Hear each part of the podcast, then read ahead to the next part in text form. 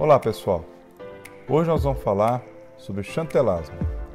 Dando sequência aos nossos vídeos sobre dermatologia, se esse tema chantelasma for interessante para você, curta no botão abaixo, compartilhe, comente, inscreva-se no nosso canal e participe das nossas mídias sociais no Facebook e no Instagram, enviando as suas dúvidas e comentários.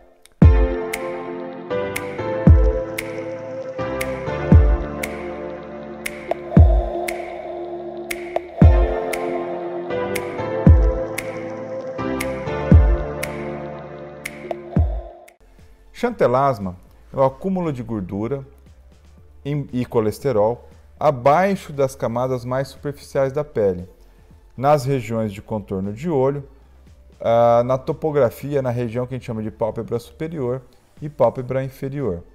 Esse acúmulo de gordura manifesta como a formação de uma placa esbranquiçada ou até mesmo pouco amarelada, com uma expansão ou uma progressão evolutiva, ou seja, uma ampliação dessa placa com o passar do tempo. É uma lesão estritamente benigna, não contagiosa e é onde o principal afeto que ela gera é uh, o aspecto estético que sempre né, incomoda aí os pacientes. O chantelasma ele tem tratamento. Pode ser por meio de retirada cirúrgica com uma incisão e a retirada da placa, que hoje em dia vem sendo cada vez menos praticado, dando lugar aí a terapias clínicas tão efetivas quanto e não tão invasivas, como por exemplo o peeling, aplicação de aços por sobre essas regiões do chantelasma, aplicação de lasers e outras técnicas.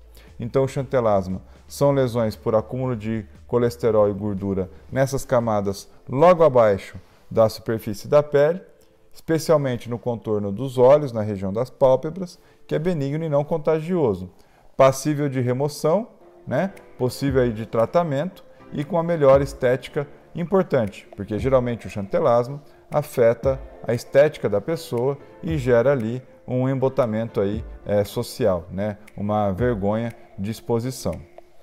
Não existe uma prevenção para o chantelasma, mas uma vez que você identificou um ponto esbranquiçado nessas regiões de pálpebra, procure o seu dermatologista, porque a abordagem de uma placa menor é sempre mais fácil e menos invasiva, uma vez identificada uma placa de chantelasma, mesmo que pequena, é mais fácil o tratamento inicial com menor repercussão deste tratamento do que aguardar sua progressão e aí se tornar um procedimento um pouco mais incômodo.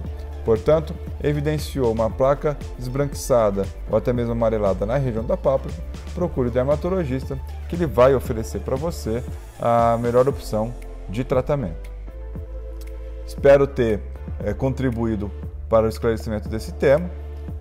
Envie suas dúvidas, comente esse vídeo, curte esse, curta esse vídeo no botão aqui abaixo, compartilhe e participe das nossas mídias sociais no Facebook e no Instagram. E inscreva-se no nosso canal do YouTube. Ok? Muito obrigado e até a próxima.